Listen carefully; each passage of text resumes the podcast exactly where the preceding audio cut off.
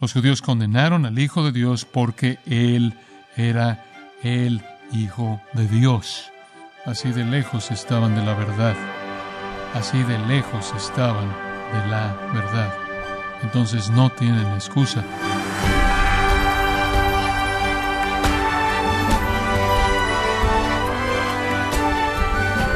Le saluda su anfitrión Miguel Contreras, dándole la bienvenida, gracias a vosotros, con el pastor John MacArthur. Hay una respuesta como reacción fisiológica hacia un evento o algo que nos amenaza. El corazón palpita más rápido, el rostro empalidece y más. ¿Acaso fue esto lo que experimentó nuestro Señor cuando sudó gotas de sangre en Getsemaní? Hoy John MacArthur nos hablará de esto, conforme nos enseña acerca de la burla vergonzosa que soportó nuestro Señor, parte de la serie El drama divino de la redención, en gracia a vosotros. Abramos la palabra de Dios en el capítulo 15 de Marcos, versículo 15. Marcos 15, versículo 15. Ahora, simplemente para colocarlo en el evento, Jesús está bajo custodia ahora de Pilato. Él ha pasado por tres fases de un juicio judío ante Anás, Caifás, primeras dos fases. La fase tres fue un ensayo público a luz del día de lo que había sido decidido ilegalmente en medio de la noche para que la gente lo viera como algún tipo de juicio justo que tenía que ser realizado a luz del día. Lo hicieron de noche, pero hicieron una demostración en la mañana, en la luz del día, para hacer que se viera legal. Entonces hubieron tres fases del juicio judío. Ahora, él viene a Pilato. Y en la custodia de Pilato hay tres fases del juicio gentil. Primero, delante de Pilato, Pilato declara que él es inocente, que no es culpable de nada, ningún crimen que tenga que ver con Roma. Pilato entonces lo manda a Herodes. Herodes el rey idumeo local lo hace pasar por una sesión de preguntas y respuestas. Concluye lo mismo, que no es una amenaza, lo manda de regreso a Pilato para la tercera fase final del juicio gentil. Pilato entonces le dice a la gente, porque de manera típica se le permitía hacer esto por las autoridades romanas y lo hizo por el capricho de la gente, liberar a un prisionero que la gente quería, en cierta manera aplacando a la gente, un acto de amnistía para ellos. Él sugiere a Barrabás, un ladrón rebelde y un asesino, y quieren a Jesús. Pilato no está listo para matar a Jesús porque él sabe que es inocente de cualquier crimen, lo ve como una persona más bien patética, entonces hace que Jesús sea azotado antes de que lo entregue para ser crucificado. Así es como termina el versículo 15. Ahora vamos hacia atrás conforme llegamos al versículo 16. Regresamos al llegar al versículo 16. Él todavía no ha sido entregado para ser crucificado. Los soldados se lo llevan del tribunal de Pilato y lo llevan al palacio. Esto es el pretorio. Pero antes de que lleguemos a eso, solo una palabra acerca de lo que ha pasado. Usted puede ver que lo único que Marcos hace es referirse a los azotes y no lo describe. Hay una perspectiva muy limitada de los asuntos físicos con respecto a Jesús. Jesús es azotado. Es después de que es azotado que es entonces llevado al palacio. Y le voy a decir lo que está pasando. Pilato siente que quizás puede apelar al sentido de misericordia y compasión por parte de los judíos. Si les enseña a un Jesús golpeado, azotado, lastimado, flagelado, quizás eso va a satisfacer su deseo por sangre para Jesús. Y después de los azotes y antes de la crucifixión, es cuando retomamos la historia en el versículo 16. Este es un Jesús azotado que los soldados se llevan al palacio. Pilato todavía no ha pronunciado su veredicto final. Jesús todavía está ahí, en el palacio, en esa condición azotada, bajo el cuidado de los soldados, que deciden extender su comedia, un tipo de burla impúdica. Entonces llamemos al movimiento uno en este relato de la crucifixión la parodia de los soldados, la parodia de los soldados. Versículo 16, entonces los soldados le llevaron dentro del atrio, esto es al pretorio, y convocaron a toda la compañía. Los miembros de una compañía o grupo de soldados romanos habían entrado al jardín para arrestar a Jesús. ¿Se acuerda de eso? Una compañía habría sido 600 romanos, la décima parte de una legión, la cual era 6.000 hombres. Algunos de los miembros de esta compañía que habían sido asignados para arrestar a Jesús ahora son asignados para cuidarlo después de sus azotes. Y su tarea simplemente consiste en mantenerlo como prisionero hasta el veredicto final sea establecido, hasta que la disposición final se pronuncie. Y entonces el espeiran entero, la compañía entera se une y comienzan la parodia. Y le vistieron, versículo 17, de púrpura, una túnica real de burla. Le aventaron esta túnica áspera de lana en su espalda desnuda, y después de torcer una corona de espinas, se la clavaron rompiéndolas en su cráneo. Y algunos escritores describen la planta teniendo espinas que eran tan largas que llegaban hasta los 30 centímetros. Esta era una corona de hojas de oro de burla. Al aplastarlas en su cabeza, habría perforado su cabeza en donde hay tanta sangre y habría causado que la sangre corriera por toda su cabeza y cuello y corriera y se mezclara con la sangre que todavía estaba saliendo de su espalda y corriendo por el resto de su cuerpo. Mateo añade que al prepararlo para que se viera como un rey en su pequeña comedia, colocaron una caña en su mano, colocaron algún tipo de cetro de burla en su mano, como el que tenían los reyes. Y Mateo entonces dice en Mateo 27, 29, hincando la rodilla delante de él, le escarnecían.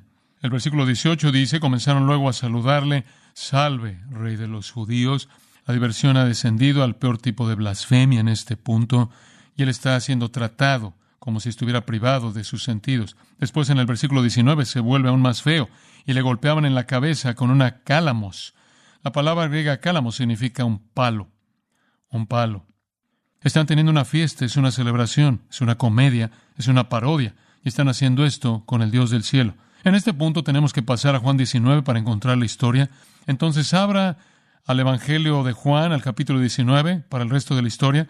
Aquí la retomamos, los soldados entretejieron, versículo 2, una corona de espinas y la pusieron sobre su cabeza y la vistieron con un manto de púrpura, una túnica púrpura. Eso es exactamente lo que Marcos dijo. Y le decían, salve rey de los judíos, y le daban de bofetadas. Entonces ahí estamos. Después leemos esto. Entonces Pilato salió otra vez y les dijo a la gente, mirad, os lo traigo fuera para que entendáis que ningún delito hay en él. ¡Qué cobarde es! Él ha permitido que Jesús sea abusado, así, lacerado, golpeado en la cara, escupido, sangrado, y cada vez que se refiere a Cristo declara su inocencia. Pero él piensa que esto podría ser suficiente. Cuando lo ven con la sangre por todos lados, corriendo por su cara en todos lados, cuando lo ven en esta condición horrenda, ciertamente eso será suficiente. Entonces él dice, os lo traigo fuera para que entendáis que ningún delito hay en él. Entonces le saca Jesús en el versículo 5. Jesús entonces salió llevando la corona de espinas y el manto de púrpura. Pilato les dijo, he que homo, esa afirmación famosa, y aquí el hombre, como si dijera, ¿no es eso suficiente?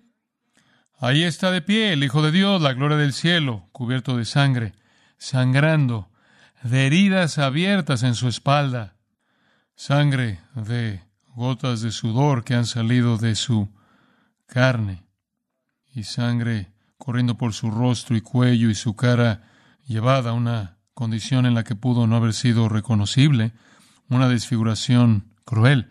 ¿No es eso suficiente? No es eso suficiente. He aquí el hombre. Aquí está su rey. ¿Acaso se ve como una amenaza para Roma, para ustedes, para alguien? Él piensa que si les puede mostrar un pedazo sangriento, patético de carne golpeada, van a estar satisfechos. Pilato era un necio. Pilato era un cobarde. Habían probado la sangre y ahora querían más. Son como una bestia que con la primera probada de carne despiadadamente va por lo que queda. Difícilmente había salido esta apelación de la boca de Pilato, cuando los principales sacerdotes en el versículo 6 y los alguaciles lo vieron y dieron voces diciendo, crucifícale, crucifícale. Nada había cambiado. Pilato ya sabía por qué lo querían muerto, debido a envidia, porque Jesús era más popular, más poderoso, más veraz, mucho más puro que cualquiera de ellos. Son lo que Pablo describe como cauterizados arrastraron a Jesús a la muerte y arrastraron a Pilato a su propia autodestrucción. Es una multitud enloquecida de fanáticos gritando fuera de control.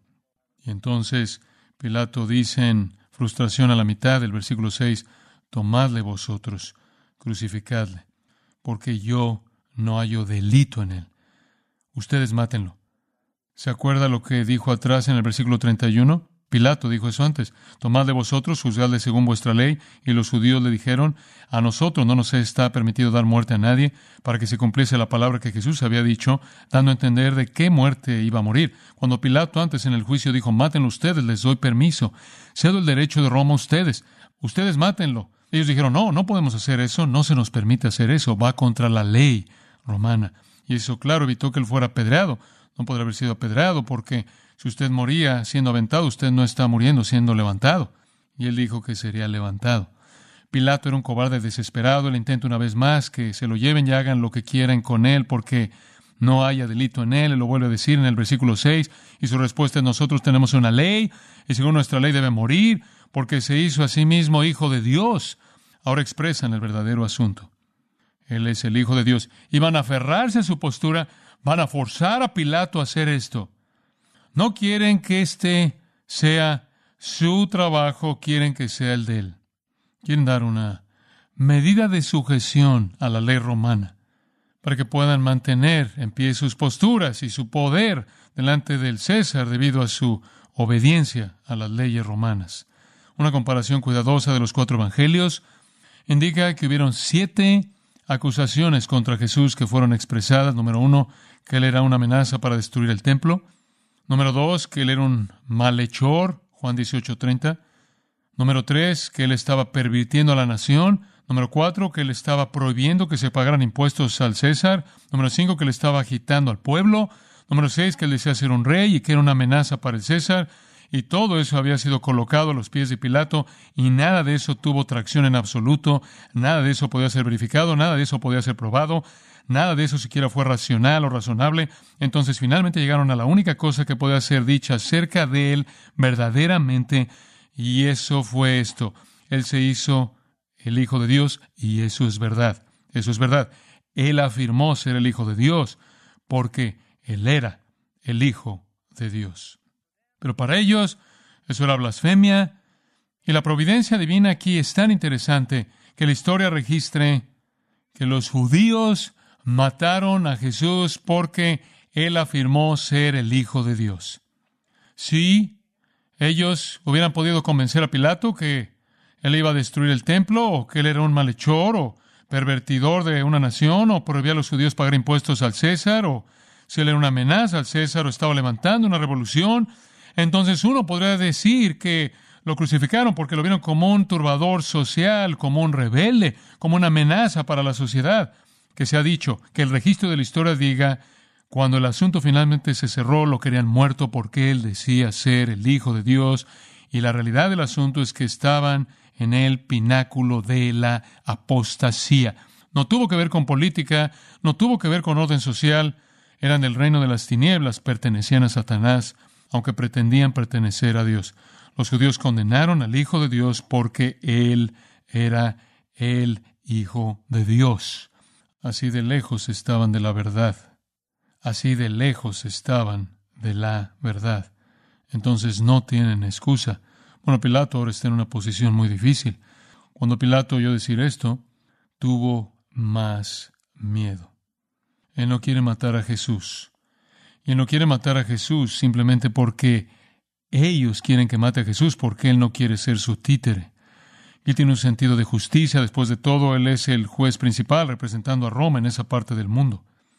Pero cuando dicen que Él es el Hijo de Dios, Él dice ser el Hijo de Dios, esa es la blasfemia, dice que Él tuvo más miedo. ¿Por qué? Porque tendría más miedo de eso. Él ya tiene miedo de los judíos, él tiene miedo de la intimidación, él tiene miedo de la situación delicada en la que está debido a las ofensas anteriores en contra de los judíos de las que hablamos la última vez. ¿De qué tiene miedo ahora? Él tiene miedo de que Jesús pueda ser, de hecho, uno de los dioses, uno de los demidioses que le aparecen a los hombres. En su paganismo, en su exposición antigua a la religión, Habían muchas ocasiones como esa en la que en las que la gente creía que los dioses descendieron y le aparecieron a los hombres. Usted puede leer de eso en Hechos 14, en donde pensaron que Pablo y su compañero eran dioses, entonces eran muy supersticiosos acerca de que los dioses descendieran. Entonces le dijo a Jesús, ¿de dónde eres tú? Mas Jesús no le dio respuesta. Palabras tristes, Jesús no le dio respuesta. Pilato se ha resbalado a la noche eterna. Pilato endureció su corazón, Pilato endureció su corazón, ahora Jesús no tiene nada más que decir. Entonces le dijo Pilato, ¿a mí no me hablas? ¿No sabes que tengo autoridad para crucificarte y que tengo autoridad para soltarte? En ese punto Jesús habla y dijo, ninguna autoridad tendrás contra mí si no te fuese dada de arriba. Por tanto, el que a ti me ha entregado mayor pecado tiene. No puedes hacer nada conmigo a menos de que Dios lo permita, Pilato. No sobreestimes tu poder. Los gobernantes terrenales solo pueden operar dentro de los propósitos de Dios, dentro de la voluntad de Dios, dentro del diseño de Dios. Pilato, eres culpable. Eres trágicamente culpable. Eres eternamente culpable. Pero tu culpabilidad no es tan grande como la culpabilidad de los que me entregaron a ti. ¿De quién está hablando? Caifás, Anás, el Sanedrín, los israelitas gritando. Ellos entregaron a Jesús a Pilato. Ellos son los criminales reales. Pilato va a pasar la eternidad, está pasando la eternidad en el infierno, pero el infierno de Pilato no es tan severo como el infierno de aquellos que le entregaron a Jesús. Hay grados de castigo en el infierno. Pilato, aterrado, versículo 12, regresa a la gente y procuraba Pilato soltarle. Pero los judíos daban voces diciendo, si a éste sueltas, no eres amigo de César. Y ahora están de regreso a que Jesús es un rey autoproclamado, que es una amenaza para el César. Todo el que se hace rey a César se opone. Pasan de la blasfemia, de decir eres Dios, a la amenaza. Este es el coup de grace, este es el golpe de muerte. Vamos a decirle a César y le vamos a decir que toleraste un rebelde que era una amenaza para él, alguien que no solo era una amenaza para el César, sino alguien que era un blasfemo de nuestra religión, y lo toleraste, eres un gobernador traidor e inepto. Y él sabe que no puede sobrevivir otra cosa como esa.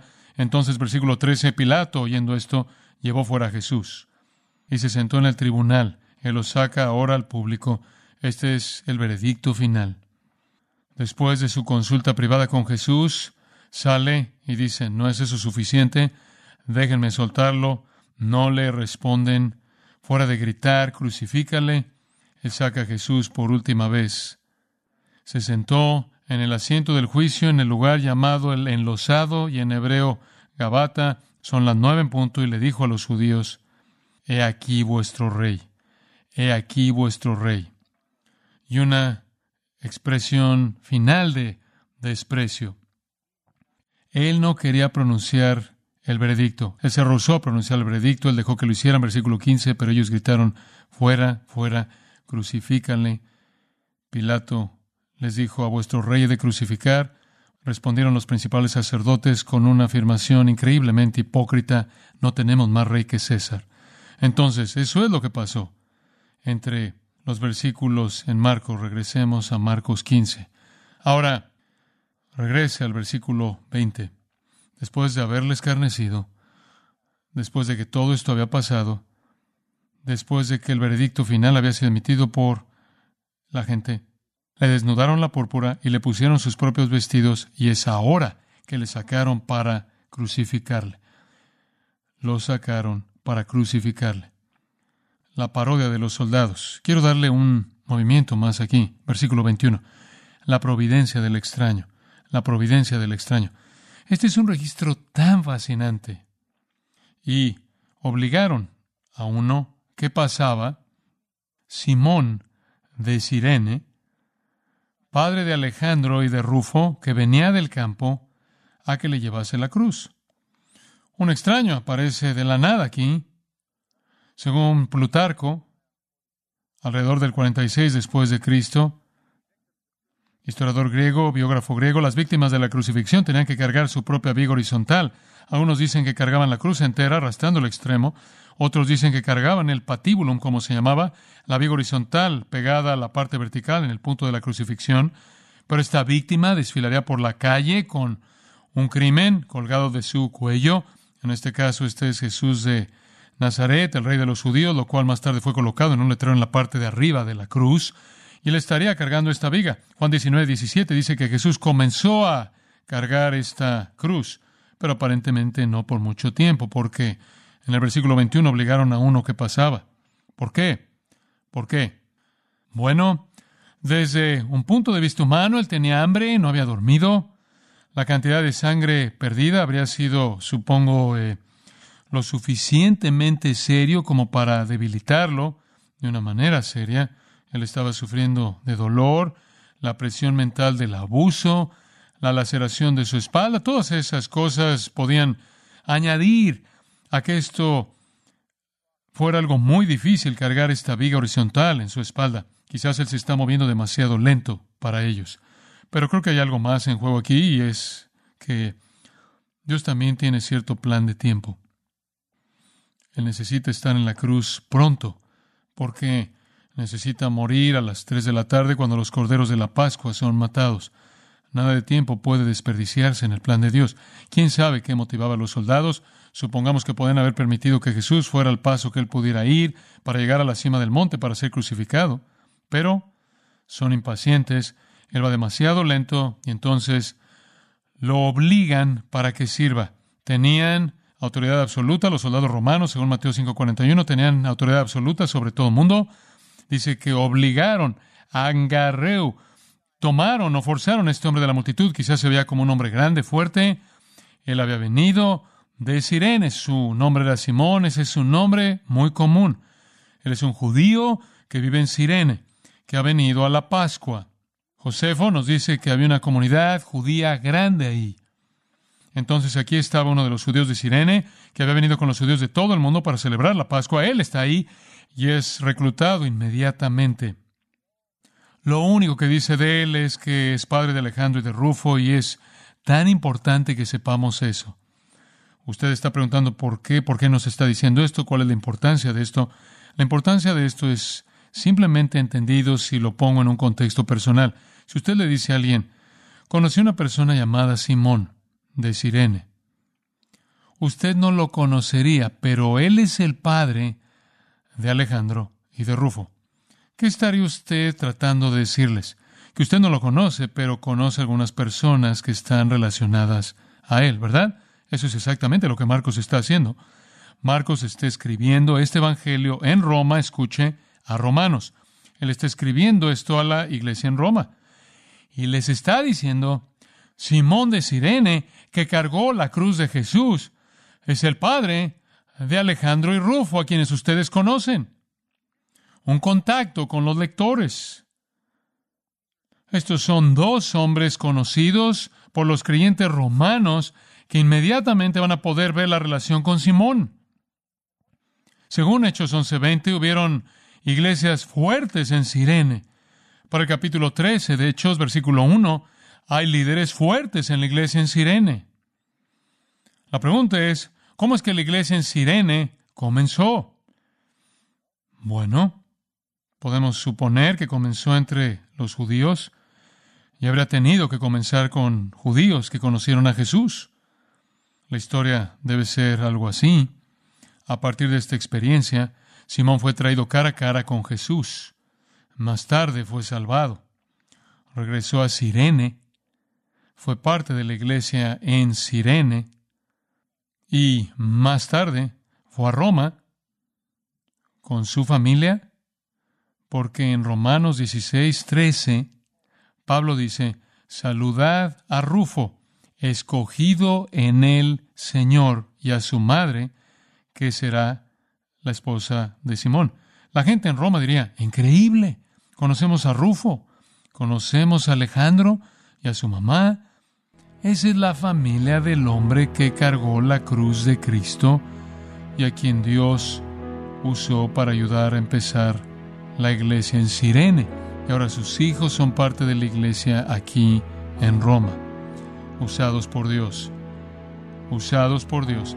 Esos soldados romanos, torpes, sin pensar, cruelmente tomando a un hombre de la multitud, quien en la providencia de Dios es traído cara a cara con Cristo y se vuelve una parte mediante su familia de la iglesia. Es como si Dios esté en control absolutamente de todo. En medio de la comedia hay una providencia divina que sigue y sigue. Y la iglesia misma en Roma, en donde Marcos está y a quien le escribe, tiene un contacto con este hombre. Así es como Dios ordena la historia.